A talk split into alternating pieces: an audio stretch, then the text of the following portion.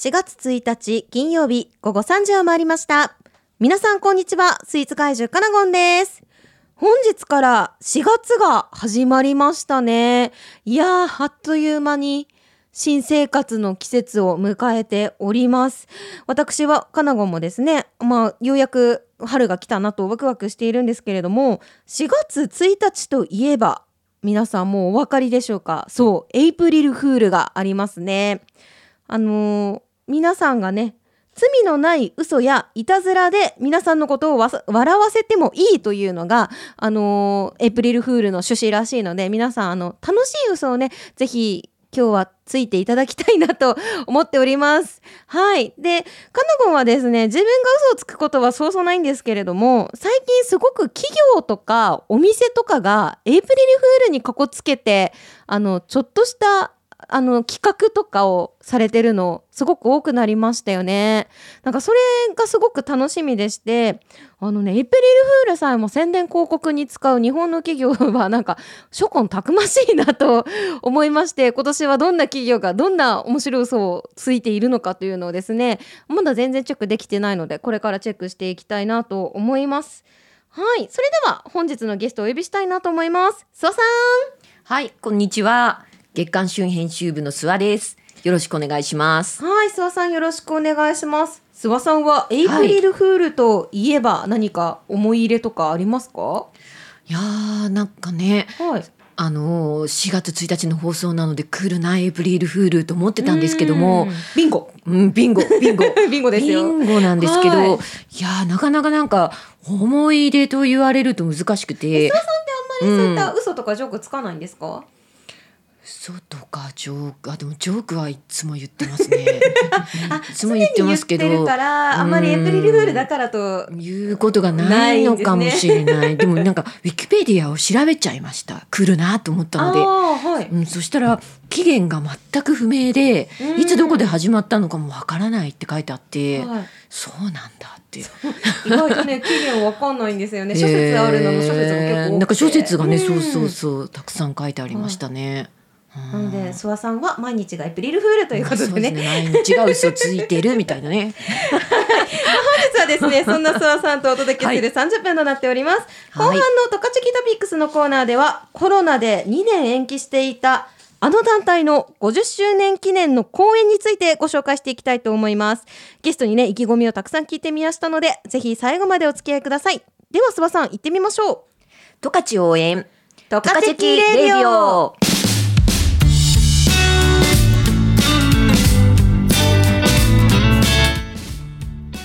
トカチェキレディオは十勝の素晴らしい土地や人、物、暮らしを十勝の人たちと一緒に全力応援するプログラム。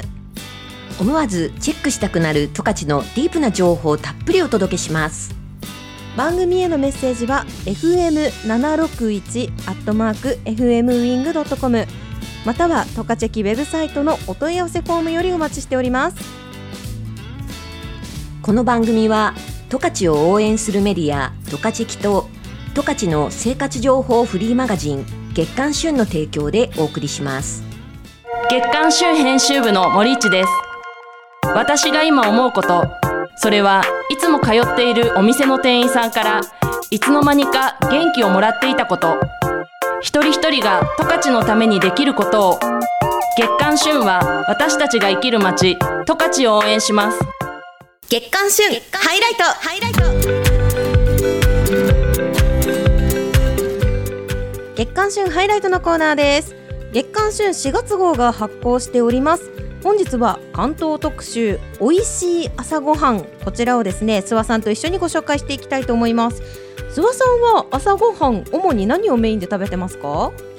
朝ごはんそうですね、うんうん。お米ご飯が多いんですけどなんとなくこう土日はちょっと特別な感じにしたいからパンみたいなそんな感じですかね。諏訪さんにとっては割と毎日がご飯に、はい。プラス週末のはい。特別感をパンで演出しているという、そうですね。なんかブレックファーストみたいな感じにあしてますーただ英語にしただけですけどね朝食をね。ね。はい。ちなみにですね私は、はい。あの朝はほぼ9割パンです。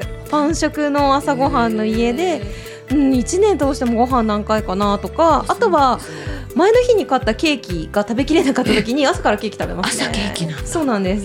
結構やっちゃいます。さすがかな はい、まあ、そんなね、あのー週の読者の皆さんの朝ごはんの話もたくさん載ってるんですけれども今日はですね我が家の推し食パンというところからあの食パンの話していきたいなと思ってます。諏訪さんは推し食パン持ってらっしゃいますか？そうですね、えっと、今回のこの旬の記事にも載ってるんですけれども、はい。フード加水さんの食パンがすごい好きなんですよね。フード加水さんといえばね、はい。ハードパンでも有名かなと思うんですけど食パンも美味しいですね。食パンもそうなんです。こうやっぱ焼くと、こうパリッとした感じになって、私はチーズ乗せて焼いて、はい。あと生ハムに最近ハマってるんですけど、そこに生ハムを乗せて食べるっていうもうめっちゃスペシャルなのでぜひカナゴンにも、はい、試してみてほしいですね。なんか週末の週末の特別特別ブレックファーストですね。はいち。なみに私カナゴンの推し食パンはですね、実は野上さんが結構好きでして、まあ高級食パンのさあの先駆け的な存在で出てきましたけど、実際ねあの買おうとするとなんかそんなに値段って気にならなくて、はい。実際もっと高いのいっぱいマスヤさんとかも私始めましたし。うんまあ、そんな中でもねすごくあの牛乳な感じとあと甘さと食べやすさがすごく同居してるなと思っててサンドイッチにも使えるし、はい。何に合わせても美味しいので野上さん好きですね。はい、まあ、旬の方にはですね旬の読者に聞いたということで、はい。4つほどご紹介してまして1つ目がトカトカさんの柚子香る食パンということであのちょっと気分を変えたい時にはこれということでご紹介いただいてます。はい、そしてね諏訪さんの推しであるフードカスイさんの熟成巻き釜食パンということで、あのーフードカスイさんはね巻き釜で焼き上げてるパンが、ね。はい代表代名詞なので、うん。こちらも食パンだけど焼き釜で揚げてるってことですね。はい。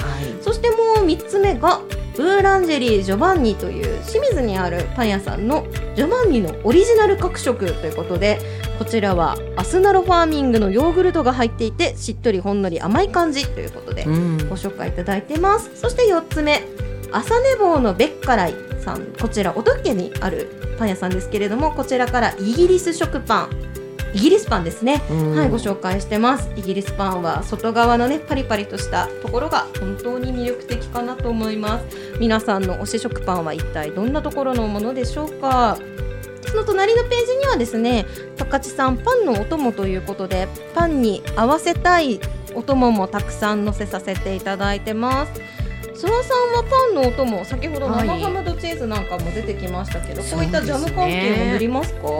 ジャム関係もいやでもどっちかっていうと、はい。あんまり私甘いのよりは、うん。そのチーズとかん生ハムとかあとシーチキンをマヨネーズであえて玉ねぎとか入れて黒胡椒とか振ってのせるとかそっち系が好きですか食事ね。食事パンそうですね。はい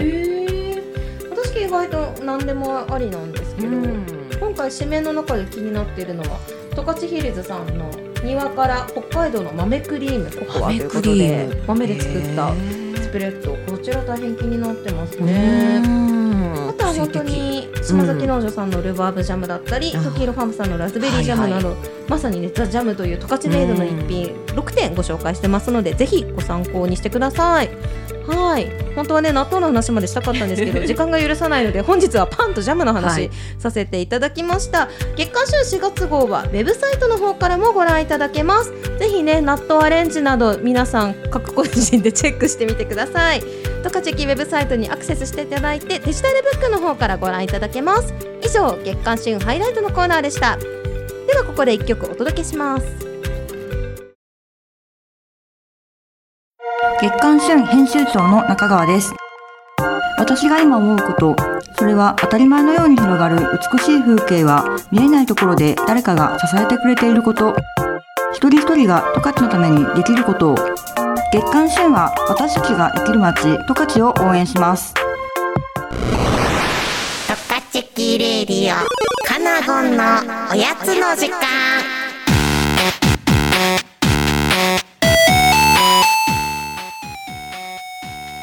あったかいな。春の日差しを感じる。今日この頃いつも通りスイーツ活動に邁進している。カなごんだぞ。諏訪さんは最近お気に入りのスイーツなんかあるか？く聞いてくれたっていう感じなんですけど、最近自分的にはすごい大ヒットだったスイーツがあって、あの多分カナゴン絶対詳しいんですけどあのあちろさんであのバタークリームのケーキっていうのをあのあるある。あるやっぱり知ってる。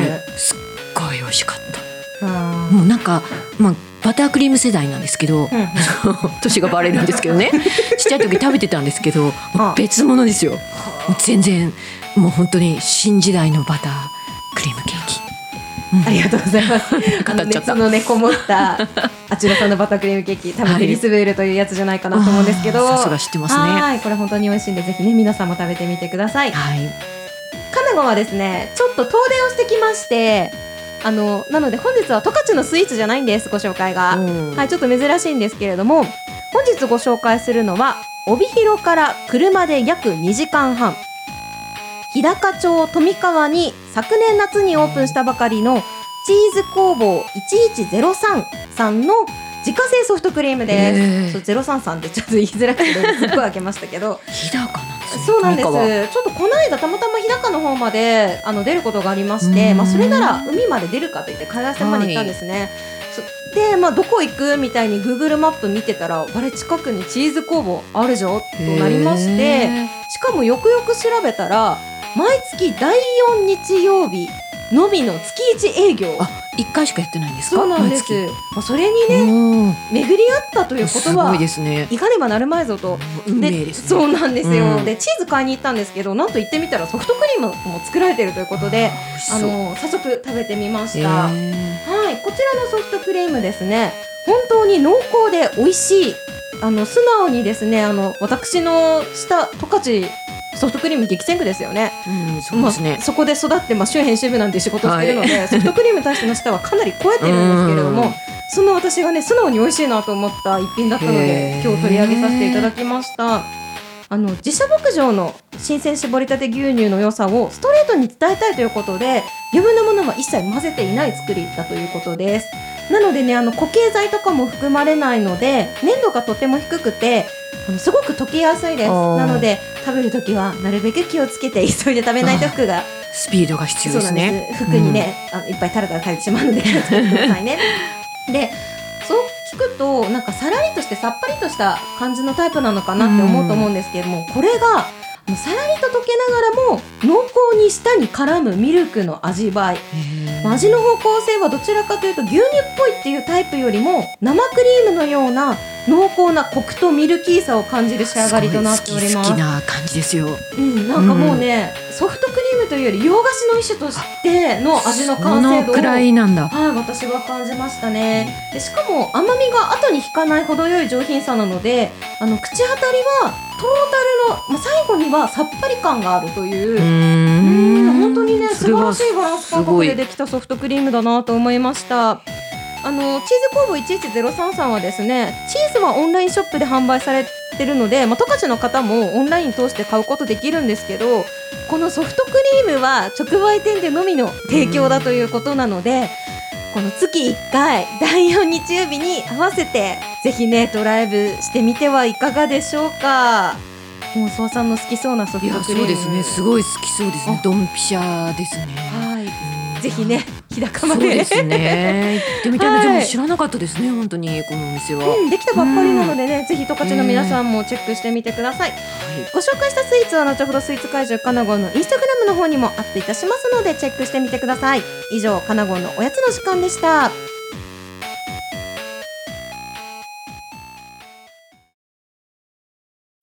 十勝応援メディア十勝駅 by 月刊週十勝のお店の SNS が一気にチェックできるライブニュースや美味しいものがいっぱいのテイクアウト情報も充実。特集や連載も続々更新しています。トレードマークは黄色いメガホン。詳しくはトカチェキで検索。旬な情報をお届け、トカチェキトピックス。トカチェキトピックスのコーナーです。本本日は4月29日金曜日の祝日にですね開催されます帯広市郷土芸能平原太鼓50周年記念フェスティバルについてご紹介していきたいと思います。ゲストは平原太鼓より佐々木さんにお越しいただいております。佐々木さんよろしくお願いします。よろしくお願いします。はい今日はですね平原太鼓の記念公演について佐々木さんにたくさんお話聞いていきたいなと思っているんですけれどもまず平原太鼓とは一体何ぞやというのをご紹介いただけますか？はい。帯広市郷土芸能平原太鼓なんですけれども、はいえー誕生したのは昭和45年になりまして、令和2年で50周年を迎えております。で今回この50周年記念フェスティバルということで令和2年の開催ということで予定してたんですけれども、うんコロナの状況があって延期をして今回開催というところに至った形になります。もうそしたら待望の2年越しのそうですね。いやでももう50周年ってだいぶ歴史あるんですね、平原太鼓もそうですね。歴史がたっぷりある団体になりますね。はどんなイベントとかで叩かれてたんですか、はい。コロナの前では帯広の三大祭りの平原祭りや菊祭り、氷祭りなどにも参加させていただいているほかに、全と各地でお祭りなどありますので、そちらの方にも呼んでいただいて演奏活動をしておりました。いや本当にねコロナになってこういうお祭り関係全部あのえ中止になったり延はい。期になったりされて、い、やようやくですね。そうですね。かける意気込みも違うんじゃないですか？そうですね、まあ、私はじめとしてみんな練習頑張ってますし、子どもたちやっぱり初めて大きなステージに立つ子たちもいますので、はい親御さんも楽しみにされてるだろうなと思ってます。うんその小さなお子さんもいらっしゃるんですよね。あの今はどんなメンバーが所属されてるんですか？今は小学生からまあ大人社会人までなんですが、今一番小さい子で小学校1年生がいましてあとは高校生までと社会人はいというような構成で全員で30名所属しておりますね。本当にはい年齢幅があるんですそうね。ですね。えー小さい子太鼓叩いてるとなんかすごく迫力もありそうだし楽しそうだしでもそういったのがこの2年間なんか発表会の場がなくてようやくと言ったらみんな気合入ってそうですね本当に。そうですね。やっぱちっちゃい子でも頑張ろうって言ったらうん。頑張るし、出出れるねって言ったらすごい楽しみにしてくれてるので、はい。私たちも一生懸命頑張ってますね。普段はどんなところで練習されてるんですか？ですね。コロナが流行る前だとか、まあコロナの期間中でも、はい。紅葉小学校を練習会場でお借りしていたので、そこでできる時はやっていたんですけれども、今ですね、あの小学生もコロナ流行っちゃってたりするので、うん。学校が使えなくなっているので、はい。今は文化ホールの方で練習させていただいてます。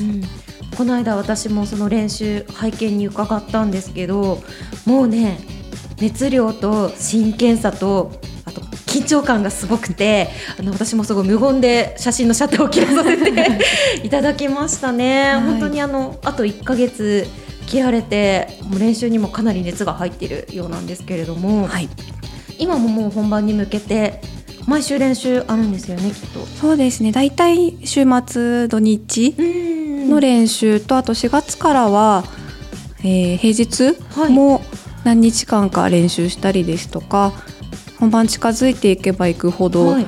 リハーサルなんかも入ってきたりして太鼓太鼓の日々が 続いてくるかなと思ってます。今日4月1日ですからね。あともう1ヶ月本当に。そうですね。あるかというところで、はい。はい。皆さん気合入ってらっしゃるみたいですね。ならちょっと当日のイベント内容についてもう少し詳しく聞いていきたいかなと思うんですけれども今回4月29日に帯広市民文化ホール大ホールの方でですね、はい。50周年記念フェスティバルがあるということなんですけれどもこちら具体的な公演内容としてはどんなものを予定されてるんですか？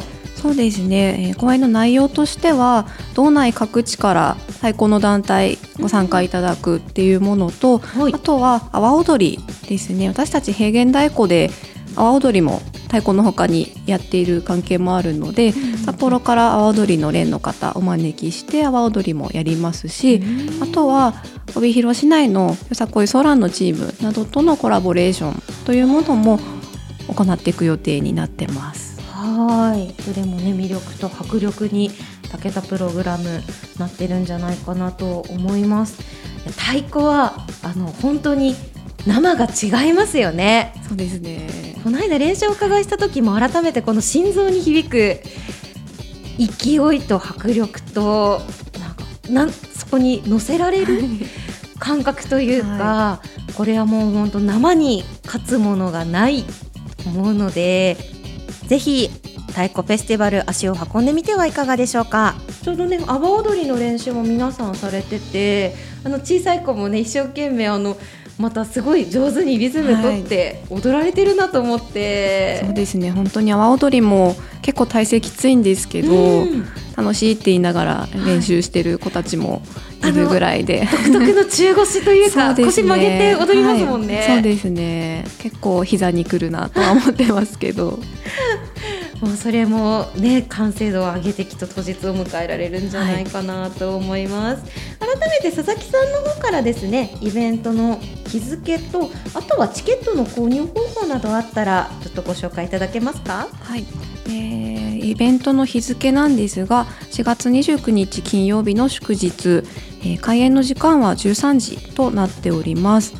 チケットについては藤丸7階の勝ち前サロンと帯広市民文化ホールの方で販売させていただいております、えーお一人様1000円なんですけれども小学生以下の方は無料でご利用いただけますのでぜひいらっしゃっていただければと思います。はい。いやね本当に50周年という歴史ある記念イベントこうしてねあの開ける予定です。はい。もうねこの先さすがにねコロナがどうのとかはないと思うので、え。はいと間違いなく開けると思います。ゴールデンウィークのねあのちょうどいい日付でもありますのでぜひご家族皆さんで平原太鼓を楽しんでみてはいかがでしょうか。佐々木さんの意気込みはいかがですか？そうですね、まあ、徐々に本番の日が近づくにつれてというところなんですがなかなか練習できない期間もはい。多かったので、私も含めうちで一度何と言うんでしょうか、うん本当にやっと叩けるなみたいなのとか、皆さんに見ていただけるなだとかあとはやっぱりコロナもあってなかなか制限が多い生活の中で少しでも楽しんでいただけること何かないかなというところそんな気持ちも込めて開催目指しておりますのでぜひ多く多くの方に来ていただけたら嬉しいなと思ってます。はい、ありがとうございます。本日は帯広市郷土芸能平原太鼓50周年記念フェスティバルについてご紹介しました。ゲストは平原太鼓より佐々木さんにお越しいただきました。佐々木さんどうもありがとうございました。ありがとうございました。十勝応援十勝キレイリオ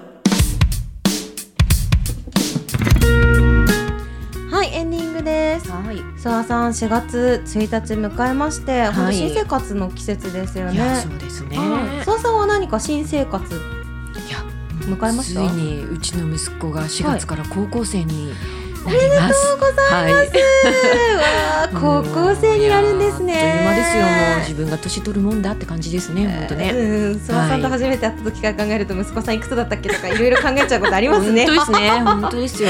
はい。なんかはい息子さんの新生活迎えるにあって、じゃあ準備今忙しいんじゃないですか？ー。準備すごいですね。こんな忙しいとは思わなかったんですけど、うんまあ今ちょっとこうコロナのて、はい。パソコンを入学までに用意するようにってなって、今買わなきゃいけないんですもんね。驚きですけど。ですごいなんか何にしようと思って、めっんちゃこういろいろ見に行って、うんすごい迷って迷ってサーフェスああはいそ。れのあの学生専用モデルっていうのが今あってあるんですね。で学生専用モデルだと定価がな2万くらい？はい安くなるんあです。でって言っても高いんですけど。それにしようかなと思って一回下見してはい。家戻って数日後に行ったら全部売り切れてなくなってーみんな買ってるんですね。そうなんです。で結局ネットで買いました。まあねでもねちゃんと届くんですもんね入学までに。そうですね。実ははい先々日届きました。ああよかったです。きっと今楽しくね、はいい、じってらっしゃることなんじゃないかなと思います。はい、本当に澤さんの息子さんおめでとうございますあり。がとうございます。ま あ今週もね、はい、皆さんもトカジキレディをお聞きいただきましてありがとうございました。この時間のお相手は私カナゴンと諏訪さんでした。それではまた来週金曜午後3時にお会いしましょう。バイバイ。